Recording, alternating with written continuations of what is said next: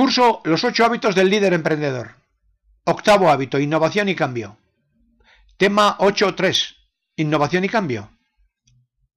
Ojalá la evolución de su empresa sea de este estilo y no de este otro. Por cierto, ¿sabe usted por qué con cierta frecuencia el profesional inteligente y trabajador que crea y desarrolla una empresa es el mismo profesional que años más tarde la hunde y la hace fracasar? ¿De qué depende el que la evolución sea una u otra? ¿Sobre cuál de las dos curvas de este sistema de campanilla está usted caminando ahora? Veamos el interesante ejemplo concreto del que se conoce toda la evolución.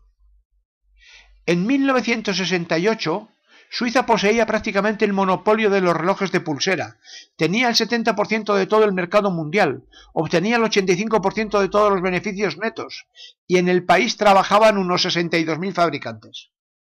Eran relojes mecánicos de engranajes, ejes y resortes, que entran en resonancia estable alrededor de los 30 ciclos por segundo. Los estuvieron innovando y perfeccionando sin descanso, a base de ideas de mejora durante décadas. En el año 1968 precisamente se descubrió el fenómeno piezoeléctrico. Si a un cristal de cuarzo se le aplica una carga eléctrica, se deforma en un sentido. Si la carga eléctrica es de distinta polaridad, se deforma en sentido contrario. Y viceversa, si se le deforma, aparece una carga eléctrica. Es un sistema que entra en resonancia estable a unos 30.000 ciclos. Por tanto, es un sistema mucho más exacto que el anterior. Pero los suizos no hicieron caso del tema. Los japoneses que en 1968 tenían el 1% del mercado mundial, en 1980 pasaron a tener el 45%. El 33% era Seiko. Y los suizos pasaron del 70% al 8%. Los beneficios se redujeron del 85% al 18%. Y de los 65.000 fabricantes, sobrevivieron 12.000.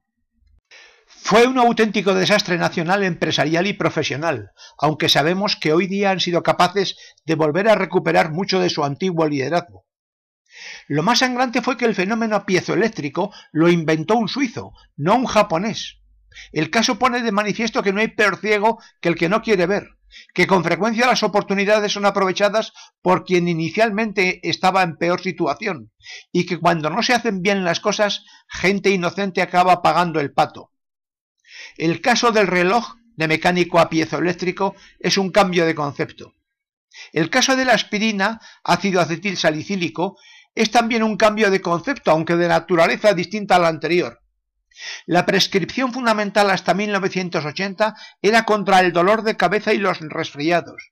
Sin embargo, actualmente se utiliza como antiagregante plaquetario para licuar la sangre y puede estar indicado en dolencias cardíacas. Los cambios de concepto basados en nuevas aplicaciones, nuevos canales de distribución, nuevos sistemas de venta, nuevos planteamientos organizativos o de marketing pueden ser mucho más interesantes que los puramente tecnológicos. Le voy a comentar unos cambios de concepto organizativos que viví yo personalmente trabajando como director de fábrica de pequeños motores y utillaje eléctrico. Me voy a centrar en un producto, la reactancia del tubo fluorescente de 40 vatios de hace unas décadas.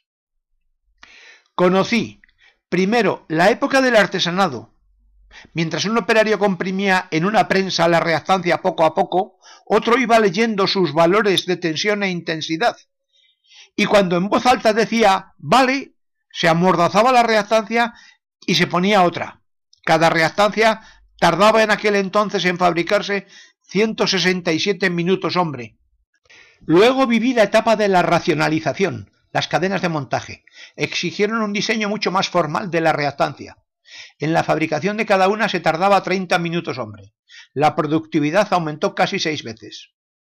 Después viví la etapa de la automatización a base de platos hidráulicos giratorios, el control fluídico de aquel entonces y muchos sistemas vibrantes. Redujeron el tiempo a cuatro minutos hombre. La productividad aumentó de nuevo 7,5 veces. Como curiosidad, así como en la racionalización en las cadenas de montaje era necesario acumular mucho material de cobre, chapa magnética y otros elementos caros. En la automatización no, porque cuando una máquina deja una pieza, la siguiente la coge inmediatamente. Esto significa que se reduce drásticamente el curso de fabricación, que modifica toda la estructura financiera. Por último sobrevino la época del compacto que yo ya apenas llegué a conocer. Ni que decir tiene que los cambios más difíciles eran los que afectaban a la organización humana, con la que no tuve problemas especiales. En resumen, hoy día los cambios de concepto son imprescindibles. Las ideas de mejora son buenísimas y necesarias, no me cansaré de aconsejarlas, pero insuficientes. ¿Cuál es el cambio de concepto más importante? Yo diría que la evolución de una cultura de miedo a otra de confianza. Pero ese cambio no es posible darlo en dos saltos. Muchas gracias por su atención.